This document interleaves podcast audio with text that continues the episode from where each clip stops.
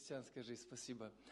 Конечно же, вам большой сердечный привет и от ваших артемовцев, от пастора Тимофей, с которым Бог дал сегодня встретиться, конечно же, церкви, город Арсеньев и близлежащие районы.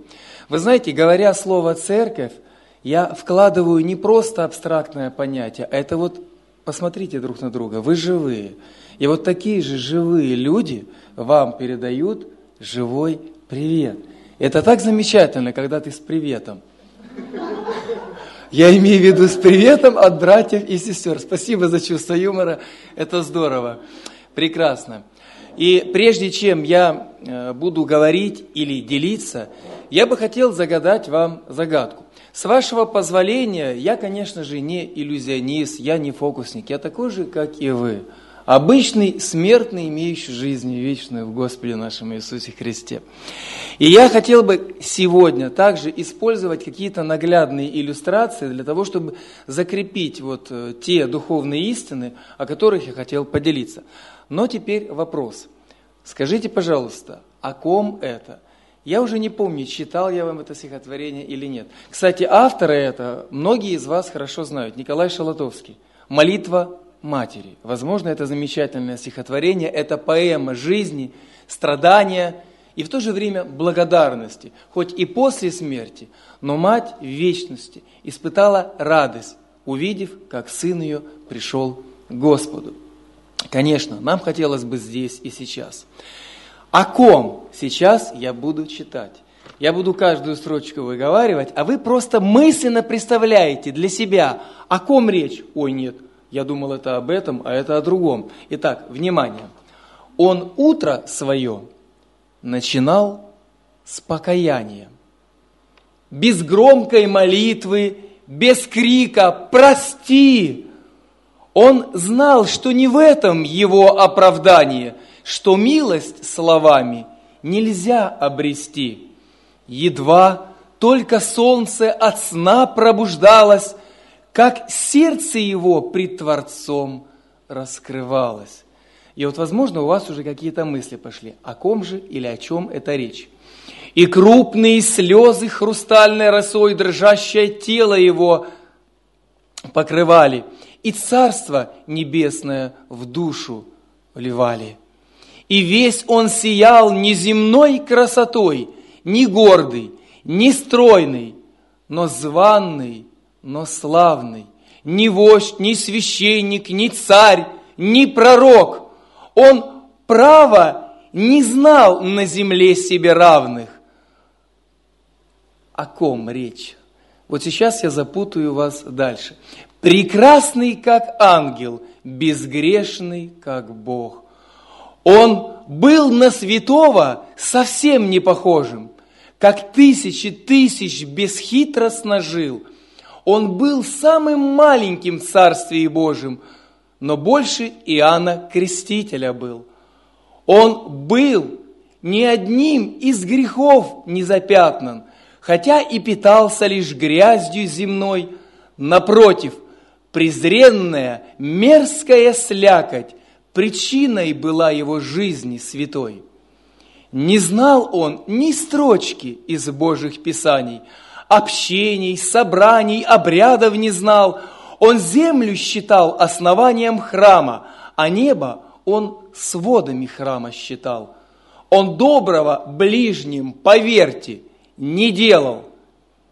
И злых не прощал, и врагов не любил. Но странно, при этом и духом, и телом послушен всецело Создателю был. Не знал он забот, никогда не трудился, не ведал ни сект, ни течений, ни вер, но все же Спаситель совсем не ошибся апостолом, жизнь его ставя в пример. И вот развязка.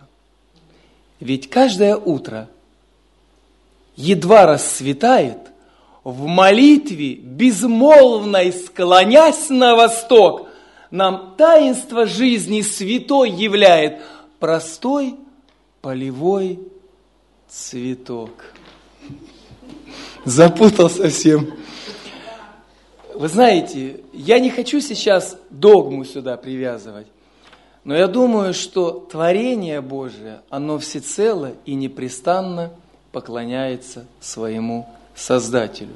И есть только одно Божие творение, которое имеет не дерзновение, а дерзость, не повиноваться, избирать зло, делать выпады и потрясать кулаками в сторону Всевышнего, избирать смерть, а не жизнь, и жить так, как будто бы он никогда не умрет, а умирать так, как будто бы ты и никогда не жил. И вот сейчас, мои драгоценные, я бы хотел поделиться с вами. И главная идея или тема, которую я заглавил, это непостижимый Бог. К этому я буду сегодня не раз возвращаться. Непостижимый ну, русский язык, дает четкое определение слову «непостижимый». Как вы думаете, какие определения он дает? Непостижимый – это значит постичь невозможно, понять невозможно, объяснить невозможно. И порой тогда, когда мы это пытаемся делать, мы зачастую путаемся, и приходит все к тому, что мы более всего, оправдывая себя, начинаем обвинять либо кого-либо, либо Творца. Я вам расскажу одну историю про одного оптимиста и пессимиста. Говорят, эта история была в реальности. Возможно, вы ее уже некогда слышали. Новообращенный, уверовав Господа, каждый день и миг жизни находил повод благодарить своего Творца. Он всегда благодарил, ликовал, он ходил, улыбаясь, и благословлял тех, кто окружал его. Был также и бывалый христианин со стажем, много лет он веровал в Господа, много в жизни он испытал и увидел, многое он знал. И жизнь его была какая-то пессимистичной. Он не находил возможности или повода радоваться, улыбаться, потому что жизнь его была полна того, о чем мы уже читали, той мерзости, той слякоти, того разочарования, которое окружает каждый день нас. И вот однажды, встретившись, этот бывалый говорит молодому, что ж ты так все радуешься-то, дорогой ты мой? На что тот говорит, ну как же не радоваться, когда Бог создал это прекрасное творение. Он создал звезды и повесил их на небосклоне. Он создал солнце и луну. Он создал мир таким прекрасным и многообразным. Мы драгоценные, я часто, когда обращаюсь к детям, я говорю, обратите внимание на зеленые листья, на которые вы абсолютно не обращаете внимания. Но вспомните тот момент тогда, когда после зимы появились первые зеленые лепесточки. И, возможно, вы, глядячи, умилялись, наблюдая за тем, как он растет, и как мир начинает оживать. Что с нами происходит через месяц? Тогда, когда этих зеленых листочков много. Их стало так много, что мы перестали их замечать. Мы перестали замечать друг друга и вместе того чтобы говорить друг другу комплимент. У тебя прекрасная прическа, у тебя прекрасный цвет глаз, у тебя удивительная кофта, здоровый и прекрасный вид лица и многое другое. Как хорошо, что ты есть. Ты самый замечательный и прекрасный. Мы начинаем почему-то замечать более негатив. Вот нас окружает пандемия, вот где-то войны. Да, это было, да, это есть, да, это будет, пока жизнь еще проходит на земле. И вы знаете, Молодой оптимист как-то немножечко паник, да, говорит, наверное, ты прав. И они разошлись. Через какое-то время бывалый опять встречает молодого, ликующим и прославляющим Господа. И тот говорит, что ж ты сейчас-то ликуешь, да радуешься? На что тот ответил? Да ты знаешь, говорит, ну как же не ликовать и не радоваться тогда, когда вода поглотила Черное море, египтян, воинство, которое кинулось для того, чтобы уничтожить израильский народ. Ну, он говорит, ну, в принципе, а что тут удивительного-то? Ну, воды было по колено, вот они как бы по морю-то и перешли, на что тот подумал, наверное, и говорит, да, ты, наверное, прав. И вот, они разочар... вот он, разочаровавшись, ушел. Не прошло еще и 10 минут – как бывалый, услышал опять ликование и восклицание молодого оптимиста. Он говорит, ну а сейчас-то ты что ликуешь? Он говорит, ну как же, Воды было по колено, а египтяне все утонули. Вот вы знаете, действительно, Бог делает вещи, которые мы понять не можем. Мы пытаемся постичь Бога, но Бог открыл нам ровно столько, сколько нам должно знать. Мы пытаемся объяснить триединство Бога, Его всемогущество. Мои драгоценные, я не знаю, это вне нашей компетентности. Мы пытаемся порой постичь что? Для чего приготовил нам Бог вечность? Там мы будем это познавать. Но здесь Бог открыл нам вещи, которые мы должны знать. Вы знаете, давайте вспомним себя молодыми, уверовавшими в Господа. Я имею в виду молодыми, новообращенными. Как часто мы, не зная, как свидетельствовать, имели непреодолимое желание всем и вся говорить. Мы готовы были зацепиться за каждого человека, найти любой повод для того, чтобы засвидетельствовать человеку. И этот повод мы находили, но, к сожалению, не хватало знаний, и мы не знали ответы на многие вопросы. Мы не умели, нас не научили. Прошли годы, мы стали бывалыми, теперь мы с вами знаем, как надо проповедовать, знаем многие доктрины, учения и так далее. Но почему-то пропала та первая любовь, тот огонь, тот задор. Вот бы объединить одно и другое. А ведь Писание говорит недвусмысленно, что знание надмевает. И большая ученость доводит до безумия.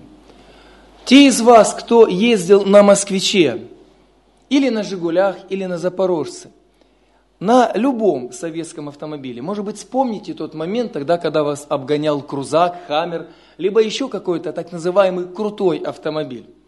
Потом вспомните себя, если у вас появилась возможность пересесть, ну, скажем так, на более такой мощный современный автомобиль. Может быть, это Прада, может быть, это еще какой-то автомобиль, может быть, это джип или еще. Как вы себя чувствовали, когда вас обгонял Жигули или тогда, когда он мешал? Не было ли вот чувства такой, знаете, гордости и надмения? Ну куда ты лезешь-то? Не видишь, я еду. И вы знаете, тогда, когда человек становится образованным и многое знает, зачастую вот эта гордыня и надмение не дают ему возможность опустить себя до уровня того, кому ты идешь. А ведь мы все с вами одинаковы и ценны в глазах Господа. Бог непостижимый. И сейчас мы с вами отправимся в путешествие или в небольшой экскурс, в путешествие по Библии. Прежде чем я продолжу, я хочу допустить такую или сказать маленькую ремарочку. Я не буду говорить сейчас догму или доктрину, потому что для меня лично Библия, священное писание, это не догматический труд. К сожалению, многие ученые превратили Библию в догмы. Они разбирают ее по косточкам, пытаются давать значение или определение тем или иным словам, как в той истории, когда апостола Павла догоняют и читай, как написано, да? Он говорит, это же я написал.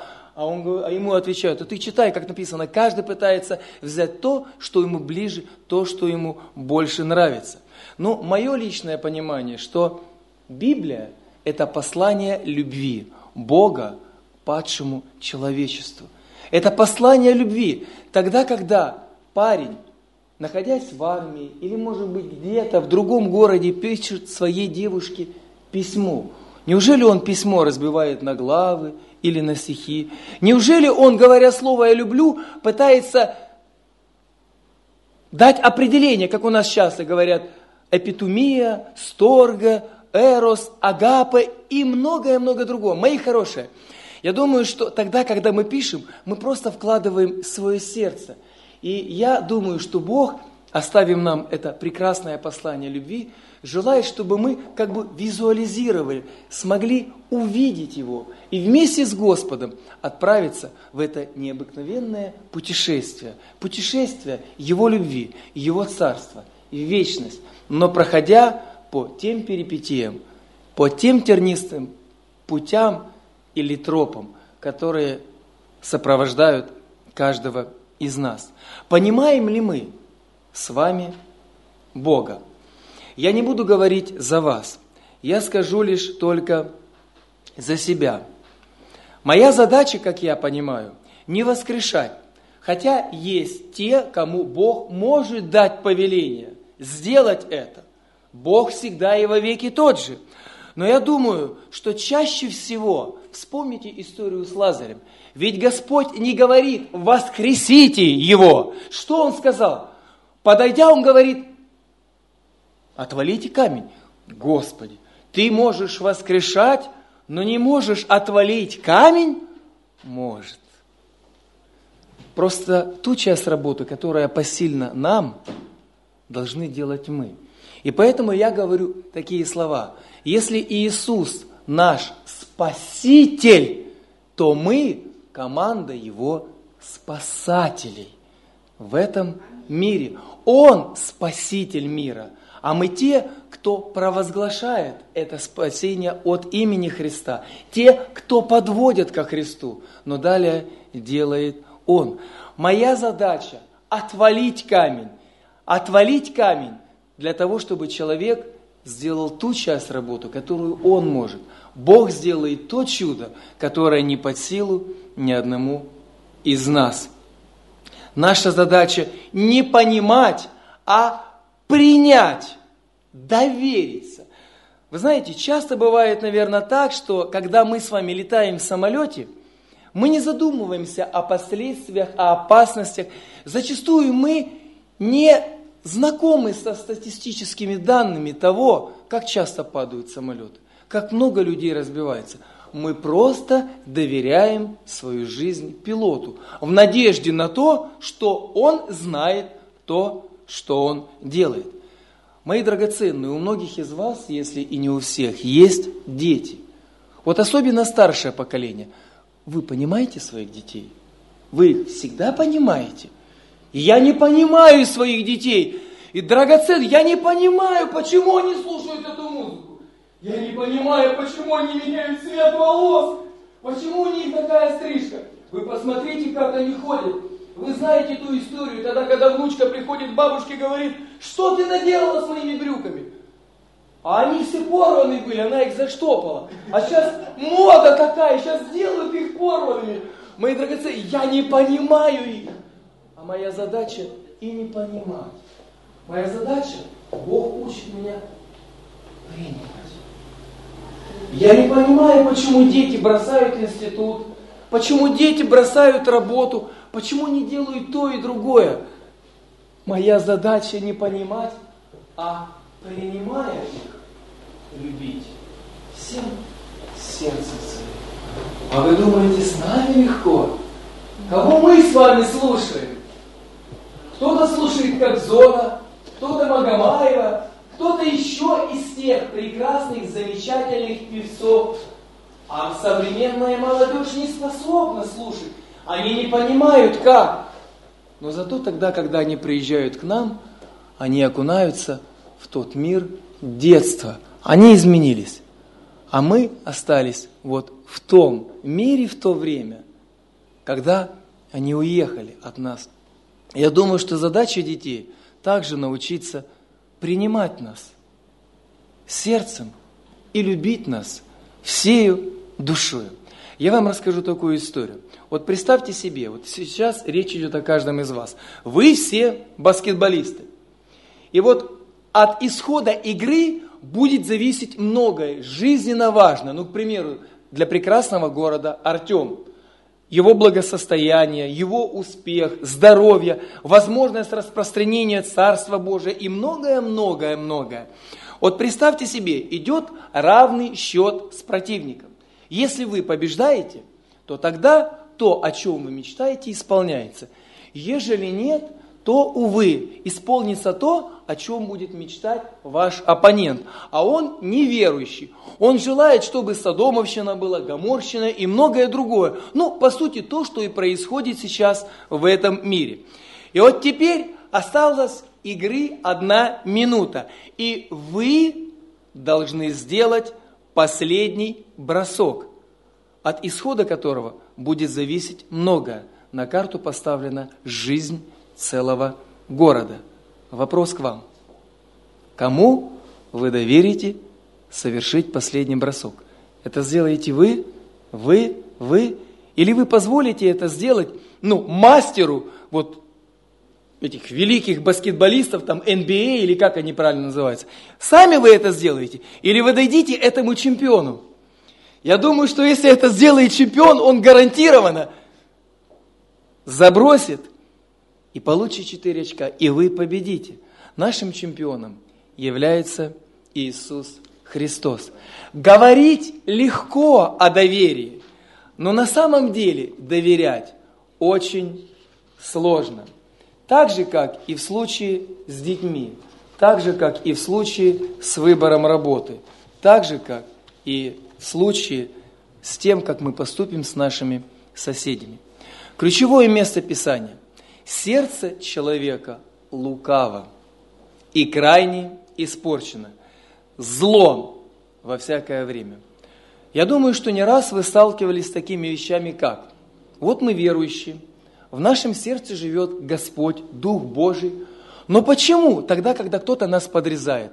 Почему тогда, когда, как нам кажется, с нами несправедливо обходится в магазине, просто кто-то нас обругал, возможно, оскорбил, унизил или ударил, у нас возникает праведный гнев.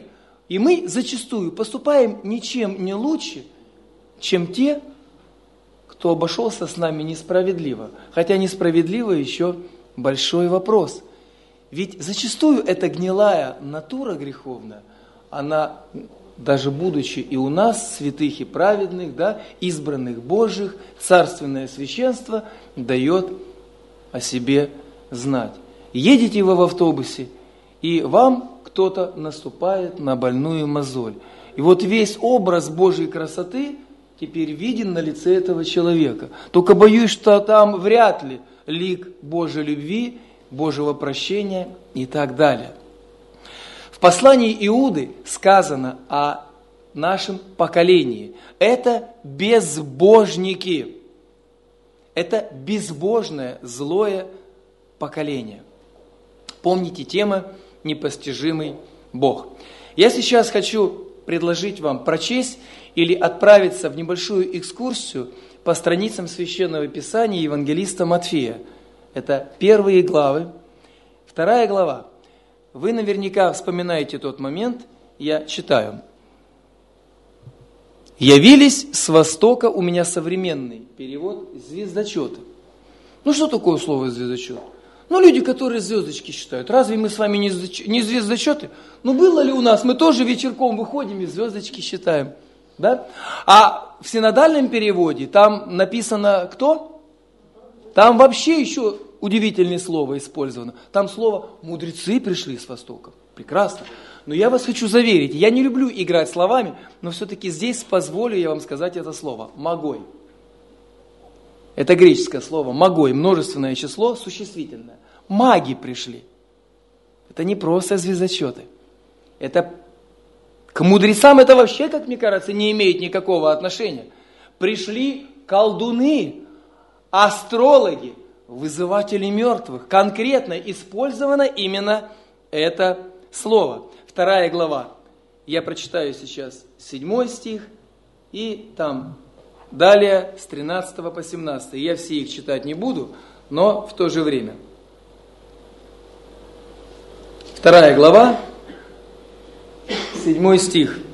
У кого открыто, прочтите, пожалуйста, вслух.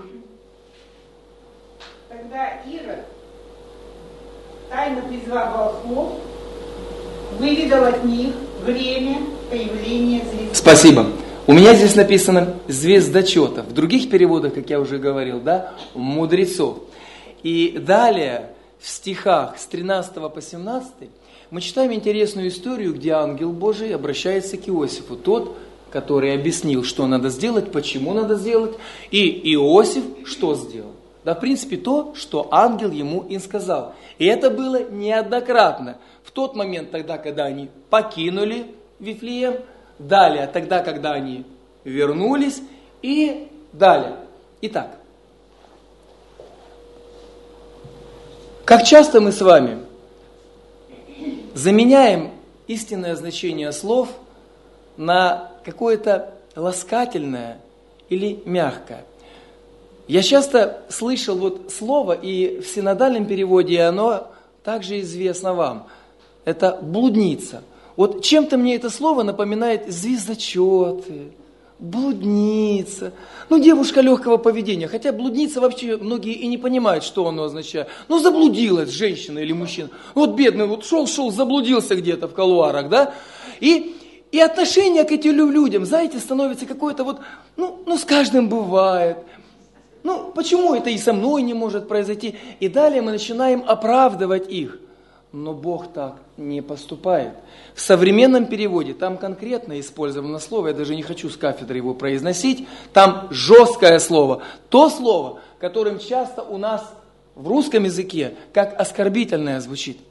Итак, маги стали мудрецами, вот эти девушки легкого поведения стали блудницами, на самом-то деле что произошло?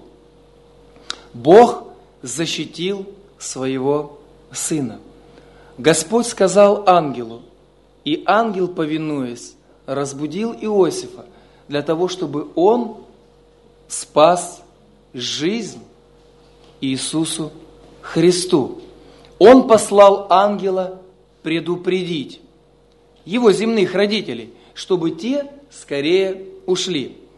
Вот если бы родители погибших детей в Вифлееме услышали предупреждение и не повиновались, тогда, ну, можно было бы как-то понять.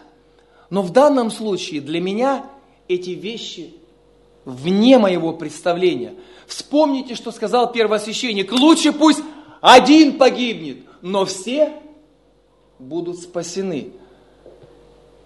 Вы знаете, здесь совершенно противоположно. Здесь погибли все. И я предполагаю, погибли тысячи детей. Там, кстати, написано, что Ирод, мне так и хочется сказать, первую букву заменить И на У. Ну, не буду я этого делать, хотя вы уже поняли, да? Написано, что он побил или приказал убить младенцев детей до двух лет. Вы не задумывались, почему до двух лет? Тогда, когда появилась звезда, и вот эти звездочеты, я буду говорить, маги и колдуны увидели, эта звезда ознаменовала новую эпоху или эру, рождение Иисуса Христа. Ну как вы думаете, из Персии или из тех районов Индии или близлежащих мест дойти не на ленд-круизере до Израиля, до Палестины? Наверняка времени надо было много. Теперь представьте, на пути их могли постерегать разбойники. И это было неоднократно. Соответственно, мы не знаем, сколько было их. Да, традиционно считается, что волхвов было трое. Почему? Они принесли золото, ладан и смирну. Библия не говорит. И нет дополнительных источников, которые бы утверждали, что их было меньше или больше. Но я остановлюсь на том, что они также имели и охрану. А охрана, извините, была там такая, как будто бы президент Российской Федерации передвигался.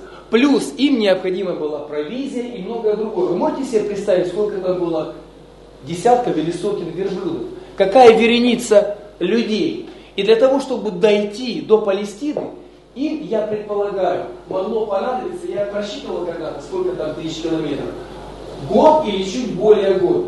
Тогда, когда Ир выведал время появления звезды, он услышал, что ну наверняка год или больше года, поэтому ну до двух лет уж наверняка точно одним махом по бивахам, да? И вот теперь представьте, вот эти матери, вот представьте себе эту картину. И какое необходимо иметь хладнокровие, тогда, когда вот эти злодеи, убийцы, на глазах бедных матерей разрубали их детей. Они не умершляли их просто каким-то современным способом, как сейчас эвтаназия, это было жестокое, кровожадное убийство. Многие матери сошли с ума. Кто-то кинулся спасать своего ребенка, я предполагаю, и они погибли. То есть это было кровавое месиво. Да, я понимаю, Иисус ценнее всех, но в глазах матерей, как им объяснить, что ради спасения одного надо было принести жертву тысячи? Я не знаю, предупредил ли ангел их. Я не знаю, Писание об этом не говорит. Господи, я не могу понять. Для меня ты непостижим. Почему? Объясни. Есть вещи, которые мы с вами постигнуть не можем. И Бог не обязан нам объяснять. Он сказал, и мы сделали. И поэтому наша задача повиноваться Ему в любви, потому что Он любовь свою доказал, доказал тем, что тот, кто был рожден, отдал свою жизнь за нас, грешников. И Писание говорит, ради доброго, хорошего человека, может быть, кто-то и отдаст жизнь, но ради Адольфа Гитлера, мать, которая потеряла десятерых детей, сыновей, как вы думаете, она жизнь одиннадцатого отдаст ради спасения? Да она его своими руками просто уничтожит, если бы у нее была бы такая возможность. Поэтому в этом случае я Господа понять не могу.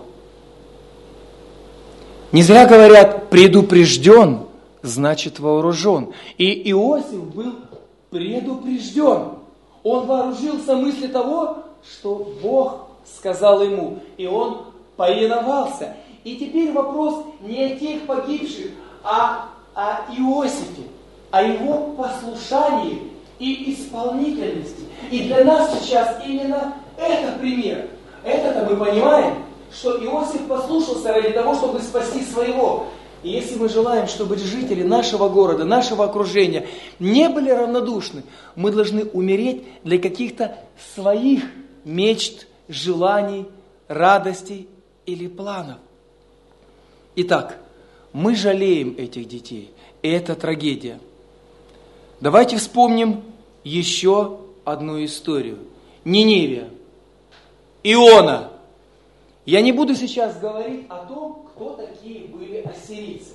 Но в будущем, может быть, я смогу эту информацию вам передать. Но вкратце. Третий рейх, поверьте, мои драгоценные, рядом не стоял с Адольфом Гитлером по жестокости. Если сейчас я буду приводить статистику того, чем хвалились полководцы Ассирии, то поверьте, даже концлагеря блекнут в свете или во мраке той жестокости, в которой пребывали те люди. И поэтому мы часто слышим, Иона, вот он не хотел повиноваться, мои драгоценные, как он мог повиноваться, когда израильский народ страдал? Когда дочери или дочерей уводили в рабство, их насиловали и убивали, когда сыновей уничтожали и вырезали, как любой правоверный иудей может желать благословения ниневитянам, да только проклятия и смерть. Я часто слышал проповеди на тему сотника или того воина, который стоял у распятом Христе, у распятия. Вспомните, что он сказал. Все есть воистину Сын Божий. И я слышал, как говорят, он исповедовал Иисуса Господом. Драгоценные его мои, он был вообще-то язычником. Он не проповедовал или не исповедовал Иисуса Христа. Как мы выражаемся, когда видим что-то ну, неординарное, что-то противоестественное. Не говорим ли мы, как не с мира всего? Есть такое выражение? Этот воин, профессиональный убийца, он многократно видел смерть. И естественно, того, кого убивали, он что делал? Вися на кресте, он проклинал. Потому что, как и в то время, и сейчас были убиты много незаслуженных, невиновных. И тут распятие, и он слышит благословение, он говорит, этот явно сего. Я не хочу сейчас на этом строить догму. Я просто хочу пояснить, что Иона в принципе поступил, как поступил бы нормальный каждый человек. Но Иона что сделал? Как и в случае с Иосифом, он, услышав весть, несмотря на внутренние борения и терзания, он все-таки остановился. Не зря Писание говорит, кто оправдан, кто скажет отцу, да, отец, я пойду, а сам не пошел и не сделал. Или тот, кто скажет, нет, я не пойду, а сам подумал, все-таки пошел и сделал. Я думаю, был одним из тех нормальных людей, кто действительно воспротивился, и не Господу воспротивился, а самому себе, понимая и зная, как мучился и страдал израильский народ. И все же он пошел и проповедовал. Я не знаю, каков был лик его, представьте себе. Он пришел к своим истязателям. Как он мог говорить им, улыбаясь о том, что Бог вас любит, Он желает вас спасти? Я не знаю, но он герой своего времени. И он предупредил ниневитян. На тот момент их было 120 тысяч, говорит Писание. Прошли годы, и Ниневия была все же стерта с лица земли. Но в тот момент Писание говорит, они что сделали? Они, услышали весть, разорвали одежды и покаялись. Как часто мы с вами раскаиваемся в том, что мы делаем? Ну, одежду-то мы явно не любим, это нам еще пригодится. Но я думаю, что это состояние траура. Давайте вспомним, кроме как историю с младенцами или Ниневией, Ной. Ной предупредил людей, тех, кто окружал его. Я думаю, что да. Он и жизнью, и словом проповедовал, желая, чтобы то зло, которое наполняло землю, остановилось и ушло в небытие. Но все-таки зло умножалось, и мы с вами говорим зло во всякое время, да? И сердце человека лукаво и крайне испорчено. Но все-таки он предупредил. И то возмездие, которое Бог совершил, оно было уже следствием их неповиновения. Давайте возьмем многим известные вот эти 4-5 городов. Два из них вам точно знакомы. Содом и Гамора. Адна, Циваим и Цаар, если я не ошибаюсь. Вот это пять городов. Это города, название которых стало нарицательным в наше время. Потому что когда мы слышим Содомовщина или Гоморщина, мы понимаем, что это явно какая-то вакханалия, это что-то ужасное, мерзопакостное, какая-то бесовщина, зло. Но давайте вспомним эти города и Лота. Предупредил ли он тех жителей? Был ли он для них примером? Я думаю, что все-таки со своей стороны он делал все, что мог. Каков же был итог? Находясь все-таки в том средоточии зла, грех проник и в семью этого человека. И вы знаете, чем это закончилось? Должно было быть спасенных сколько человек? Там были две дочери, а значит, и по идее их два, но они еще не мужья, да, но кто-то там был. Сам Лот и его жена. Ну, должны, по идее, было спастись шесть человек, шесть душ. Сколько в итоге спаслось? Три. Но те три, которые спаслись, мало того, что жена Лотова стала соляным столбом, дочки пошли еще дальше. Вы знаете, они переспали со своим отцом. И потом те народы, которые появились, они стали занозой для израильского народа. Мои драгоценные, но и там Бог предупреждал. И все равно я Господа до конца не понимаю. Итак, Елисей. Я хочу вам сейчас прочитать одну известную историю, которую понять невозможно. Итак, оттуда Елисей пошел в Бет-Эль когда он шел по дороге из города, выбежали в синодальном переводе, там маленькие дети, дети, да? Здесь написано, выбежали мальчишки и стали дразнить его. Пошел, плешивый. А я вам докажу, что здесь было на самом деле что-то более ужасное пошел плешивый. Обернулся он, обратите внимание, он обернулся. Он посмотрел на детей, сделал не сразу. Я думаю, чтобы под этими словами есть что-то, что написано или подразумевается между строк. И он проклял их именем Господа. Ну не извините, как можно именем Господа вообще-то проклинать? Подождите, я цитирую, что в Библии написано. И это сделал известный пророк. И вышли из леса две медведицы и напали на детей. 42 мальчика из их числа были растерзаны. А Елисей пошел оттуда далее. Господи, я не понимаю. Я не могу постигнуть того, что на самом деле произошло. Итак, я прочитал вам в современном переводе. Обратите внимание, представьте себе ситуацию. Елисей идет в пустынное место. Написано, что погибло 42 ребенка. По всей видимости, их там было наверняка больше. У меня вопрос. А откуда в пустынном месте толпа появилась? Это что, внуки Деда Мороза, отморозки? Я думаю, что именно они и были. И здесь мягкое слово. Здесь, кстати, по возрасту они были в среднем где-то 12-14 лет. То есть это дети, которые дают отчет и понимают, что они делают.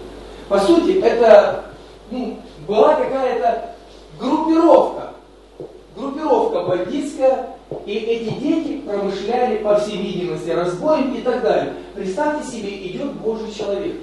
Вот после себя представьте, вы идете, и тут человек 60-80 выходит, я не знаю, с битами, с дубинами, с чем И вот они же не просто говорили лишивы и так далее. То есть там наверняка вот современная интерпретация, это была бы ругань оскорбительная через матершину, это были бы угрозы, это, возможно, бы там камни полетели, либо еще что-то, я не знаю. Но конкретно пророк был в ужасном состоянии. Был ли у него страх? Я не знаю. Но я думаю, что и у тех ребят был шанс. Почему это произошло? Я могу сейчас оправдывать и говорить и в пользу одного или в пользу другого. Но произошло что-то сверхъестественное. Вы мне извините, как две медведицы могут разорвать 42? Они там что, на месте стояли, ждали, вот я, приди ко мне? А вспомните, тогда, когда я вам рассказывал первую историю, воды по колено, а все утонули. История гласит якобы, что на самом деле произошло. Тогда, когда египетское воинство бросилось по суху за, египтя... за израильтянами, то вот то, почему они шли, превратилось в грязь. Они в буквальном смысле увязли, как в трясине. И они не могли двинуться ни вперед, ни назад. Я не знаю, как было в случае с теми детьми, но объяснить или оправдать я это не могу. Мне, как человеку, свойственно более осудить действия пророка. Я не знаю, но все-таки мы читаем, мы цитируем, и это факт. Постичь этого просто невозможно. Действительно, откуда они взялись? Но как часто бывает так, что и в жизни нас окружает зло. Откуда оно появляется? Мы часто пытаемся найти ответ. Почему? Найти ответ или объяснить тому, что происходит вокруг нас – Вместо того, чтобы найти главный ответ жизни, что надо сделать сейчас, чтобы уйти от этой опасности, что надо сделать сейчас, чтобы найти даже в этом повод и возможность возблагодарить Господа. Я приведу еще два примера. Один из них – это фараон. Это то время тогда, когда забыли о благословении Израиля, уже не было в живых Иосифа, и вы знаете о том, что этот народ, он увеличился, и его стали бояться. И фараон издал указ умершвлять детей мужского пола. Кстати, вам сейчас кое-что скажу. Мне часто говорят, всякая неправда есть грех. Большой вопрос. Потому что, что мы называем неправдой или грехом, есть грех в глазах Бога. Я вам докажу. Поливальные бабки когда к ним приходили, они откровенно лгали. Они говорят, мы только пришли, а там уже ребенок разродил. Она обманывала. Но написано, Бог благословил их в глазах Бога. Это не было ложью, это не было грехом. Но грех был на фараоне, ибо он дал приказ уничтожать этих неповинных детей. Было ли предупреждение? Давайте вспомним ангел-губитель ангел-губитель, я думаю, что не уничтожил бы и египетские поселения, если бы они повиновались тому, что сказал Господь. И наверняка у них была информация, и те, кто это сделал, они были сохранены. Итак, мы видим о том, что тогда, когда Бог предупреждает, и человек повинуется, приходит благословение. Тогда, когда Бог предупреждает, и человек не повинуется, то приходит проклятие как результат неповиновения. Но здесь все понятно. Силаамская башня – это удивительная история, которую многие из нас знают. Евангелист Лука, 13 глава, с 1 по 5 стихи. В это время пришли к Иисусу и рассказали о галилеянах, чью кровь Пилат смешал с кровью жертвенных животных, когда они совершали жертвоприношение. И Иисус сказал им в ответ, вы думаете, эти галилеяне были грешнее всех остальных галилеян, раз с ними такое случилось? Нет, говорю вам. Но если не раскаетесь, погибнете все, как они. Или те восемнадцать, на которых упала башня в Селами и убила. Думаете, они виновнее всех людей, живущих в Иерусалиме? Нет, говорю вам. Но если не раскаетесь, погибнете все, как они. Бог ныне повелевает людям покаяться. Не стоит обвинять Господа, если мы не можем понять и объяснить вещей простых. А уж куда тем более, и Писание говорит, мои мысли выше мыслей человеческих, мои пути выше путей человеческих. Бог непостижим. Мы видим с вами маленький пазл, но мы не видим всей картины. Божий суд, Он совершенен, как и сам Господь. Вот представьте себе, мы с вами стоим у перрона, и проходит локомотив составом 100 вагонов. Мы стоим прямо вот около железной дороги. Скажите, пожалуйста, даже если дорога будет прямая, сможем ли мы увидеть первый головной вагон локомотива и последний хвостовой 100 вагонов? Нет мы с вами сможем объять человеческим взором только тот единственный вагон, но в лучшем случае еще два слева, два справа, потому что они тоже имеют несколько десятков метров в длину. Для того, чтобы увидеть весь состав, нам необходимо либо отойти на расстояние, либо подняться над ним, что и предлагает Господь. Смиритесь под крепкую руку, и я вознесу, и вы увидите картину целиком. И тогда у вас не будет вопросов, а почему, что и как. Чем мы выше, тем более обозреваем. Исаия говорит, как мы уже цитировали, да, пути и мысли Бога выше путей и мыслей человеческих. В Римлянам апостол Павел пишет в 11 главе 33 стихе, говоря, что пути Господни – мы часто слышим такое определение, неисповедимы, но в Библии там нет этих слов. Там непостижимы, а в синодальном неисследимы пути Господни. Мы не можем исследить или непостижимы постичь, ибо это возможно только Господу. Мы можем находиться в Божьем благословении благодаря Его и славе давайте будем помнить, что грех, он угнетает. Не зря слово «угнетает» имеет корень «гнет». Те из вас, кто занимались засолкой, вы знаете, что для засолки капусты очень часто кладут досточку по форме бочки и сверху тяжелый камень, который называется гнет – угнетает капустку бедную, да? Но зато капустка хрустящая и хорошо засаливается. Мои драгоценные, этот гнет греха не дает покоя никому.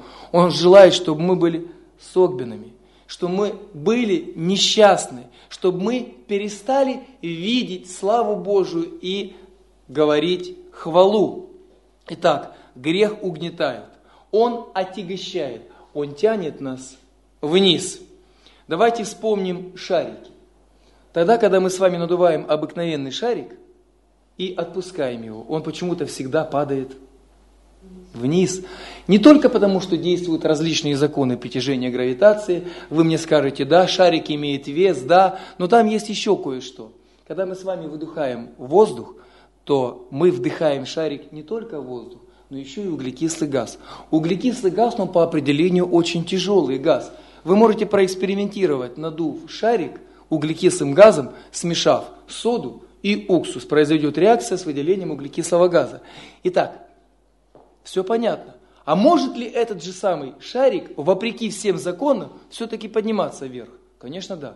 Если наполнить его гелием, аргоном или водородом. Это инертный газ. И несмотря на то, что действуют законы гравитации, притяжения и шарик имеет вес, вопреки всему, Господи, не понимаю как, но это явно и очевидно. Господь, Он не обязан отчитываться. Но есть вещи, которые Бог открыл нам настолько, насколько мы можем постичь. Божья любовь, она действительно освобождает, она облегчает, она направляет вверх. Вот вы знаете, про гнев, я вам этот секрет раскрою. Вот у меня есть такой интересный предмет или реквизит, вот бутылочка. Вот представьте себе, вот это каждый из нас, да? Вот я обычно детям говорю, это послушный водолаз, потому что по моему сигналу я ему говорю, на серединку, стоп, стоп, стоп, стоп, стоп, теперь давай на дно, на дно, давай, молодец. А теперь всплывай, всплывай, ой, прекрасно. А теперь я ему на сигнал, смотрите пальцем, а опускайся вниз. Молодец, а теперь приподнимайся. Сейчас вы меня камнями попьете. Я вам расскажу, это все законы физики, все очень просто. На самом деле у нас одна атмосфера. И здесь одна атмосфера. Здесь поплавок с воздухом, благодаря которому этот грузик находится наверху. Я создаю избыточное давление, просто нажимаю на бутылку, и теперь здесь уже не одна атмосфера. Это давление давит на поплавок, и он опускается вниз, и я им играю. Вот вы знаете, если привести аналогию с Господом и сатаной, вспомните гнев, угнетение, тяжесть, как раз дьявол сжимает, не дает покоя для того, чтобы мы были где-то там, на дне этой жизни. А там, где любовь, там написано свобода. Понимаете? И Господь, Он возносит нас. Для того, чтобы мы были Божьим благословением, радовались и радовали тех, кто окружает нас. Чтобы мы были видимым Божьим свидетельством и Его славою. Давайте вспомним, кем был на самом деле гадкий утенок. Он всегда был лебедем, мои драгоценные. Кто-то навязал ему стереотип, что ты гадкий, да еще и утенок. Да он никогда не был гадким и утенком, он всегда был лебедем. И тогда, когда он увидел подобного себе, кстати, это было не сразу, вы помните эту прекрасную историю, он поверил. Мои драгоценные, до тех пор, пока мы будем видеть себя глазами того, кто пытается сделать нам это, мы можем говорить о славе Божьей, мы можем знать ответы на многие вопросы, но поверьте, жизнь наша так и не изменится. И в ней будет много угнетенного, много несчастного и негативного. Давайте будем помнить о том, что в жизни есть много прекрасного. И те зеленые цветочки, они были, есть и будут всегда. Более скажу, вы цветы общества. Сам Христос, Он говорит, вот лилия. И царь Соломон во всей славе не одевался – как каждая из них.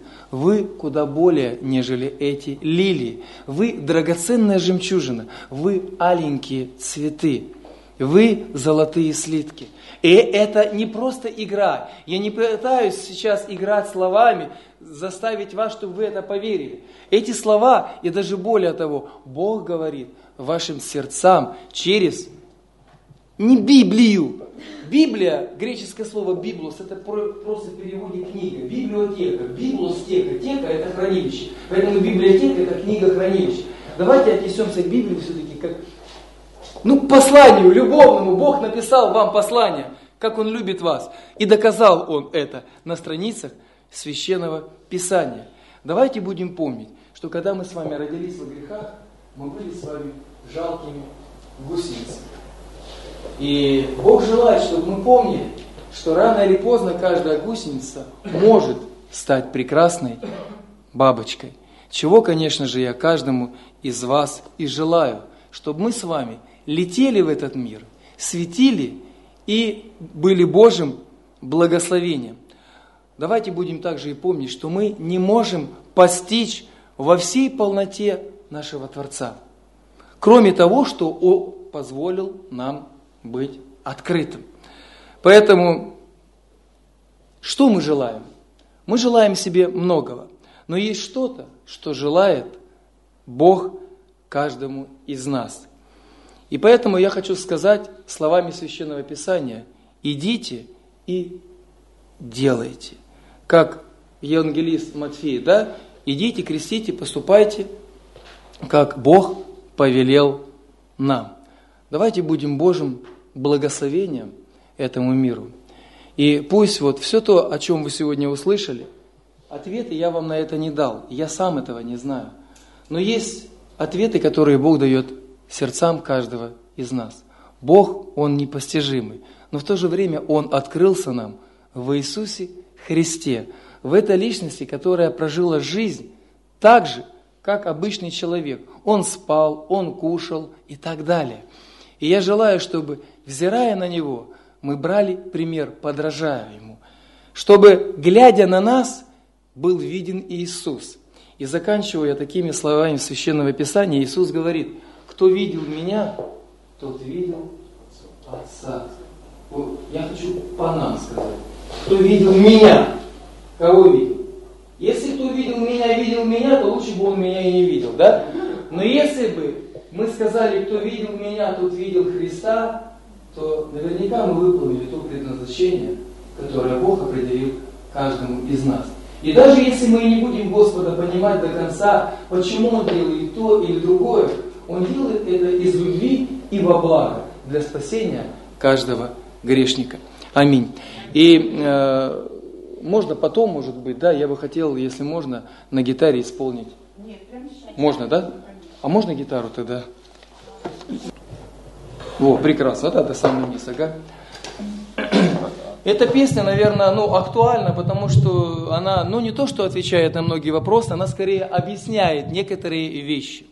И насколько действительно Бог любит нас, тот Бог, который непостижим. Песня «Можешь». Одиноко смотрят звезды, Одиноко плачет небо, Одиноко ветер носит Листья за окном. Сердце ранено обидой, Навсегда уходит совесть. Где же радость, где же правда, Где же та любовь? Видел жизни ты так много, перепробовал немало, Знаешь, что с волками жить так по волчьевой. Ты не веришь даже тем, кому ты доверял так много, И не веришь, что ты можешь жить другой судьбой. Можешь жить другой судьбой, потому что Бог нас любит, можешь, потому что Он святой и не разлюбит. Ты.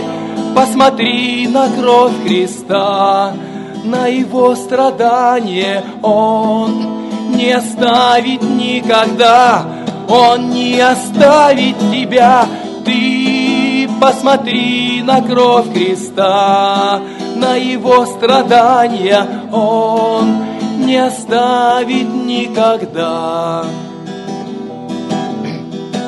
Все проносится так быстро, и над временем нет власти.